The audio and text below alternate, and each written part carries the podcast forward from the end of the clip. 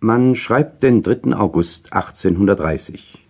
Es ist der Geburtstag König Friedrich Wilhelms III. von Preußen und wie üblich wird dieser festliche Tag an der Berliner Universität mit Gesang und Ansprachen gefeiert. Die Aula ist überfüllt. Unter der Menge steht ein mittelgroßer, schmächtiger Student von 19 Jahren, dem man ansieht, dass er für den Militärdienst untauglich ist. Jetzt bewegt er sich ziemlich linkisch nach vorn, da sein Name aufgerufen wurde, und während er geht, neigt er den Kopf etwas vor. Im Profil erkennt man seine scharf vorspringende Nase und die kurzsichtig zusammengekniffenen Augen. Durch diese Haltung macht er den Eindruck, als suche er etwas. Der junge, ein wenig linkische Mann ist Karl Ferdinand Gutzko, Student der Theologie und Philosophie, der mit seiner Schrift De Diis Fatalibus den ersten Preis der Philosophischen Fakultät erworben hat, und heute am Tage des Königs Geburtstages wird er ihm verliehen. Aber während der Philosoph Hegel spricht und seinen Namen nennt, ist der junge Student nur halb bei der Sache. In seinem Innern hört er den Donner der französischen Julirevolution, die zur gleichen Stunde in Paris tobt. Er selbst berichtet davon später Ich vernahm keinen der Glückwünsche, die man mir rechts und links darbrachte. Ich schlug das Etui nicht auf, welches die goldene Medaille über dem Brustbilde des Königs enthielt. Ich sah die Hoffnung nicht mehr, die man mir in einigen Jahren auf eine außerordentliche Professur machen konnte. Ich lief, hier und dort von Glückwünschenden angehalten, zu Steheli und nahm zum ersten Male eine Zeitung vors Gesicht. Nie war das meine Gewohnheit gewesen. Die Stunde, da die Staatszeitung desselben Abends erschien, währte mir unendlich lange.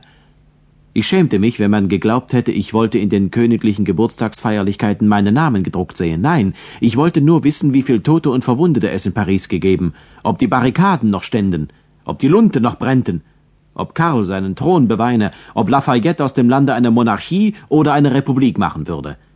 Die Wissenschaft lag hinter mir, die Geschichte vor mir. Nun, ganz so schnell hat Gutzkow die Wissenschaft dennoch nicht über Bord geworfen. Im Gegenteil. Im folgenden Jahr betreibt er sehr eifrig das Studium der Philosophie aus dem leidenschaftlichen Drang, sich eine eigene Weltanschauung zu bilden. Doch hinzu kommt der Wille, den Geist der Zeit ganz zu verstehen. Und so sieht man den jungen Gutzkow täglich in den Berliner Kaffeehäusern und Zeitungshallen sitzen und die Literatur des Tages durchforschen. Was er fand, war nicht viel. Eine strenge Zensur drückte damals das Niveau der Presse auf platteste Alltäglichkeiten herab. Diese Maßnahme hielt die Obrigkeit des Deutschen Bundes für notwendig im Hinblick auf die Unzufriedenheit, die sich im Volke seit dem Ende des Wiener Kongresses zeigte und die später in der Märzrevolution von 1848 zum Ausbruch kam. Der Unruheherd war das liberale Bürgertum und vor allem die Jugend, die sich in ihren politischen Hoffnungen insbesondere auf ein einiges Deutschland, auf eine Verfassung und auf Pressefreiheit getäuscht sah.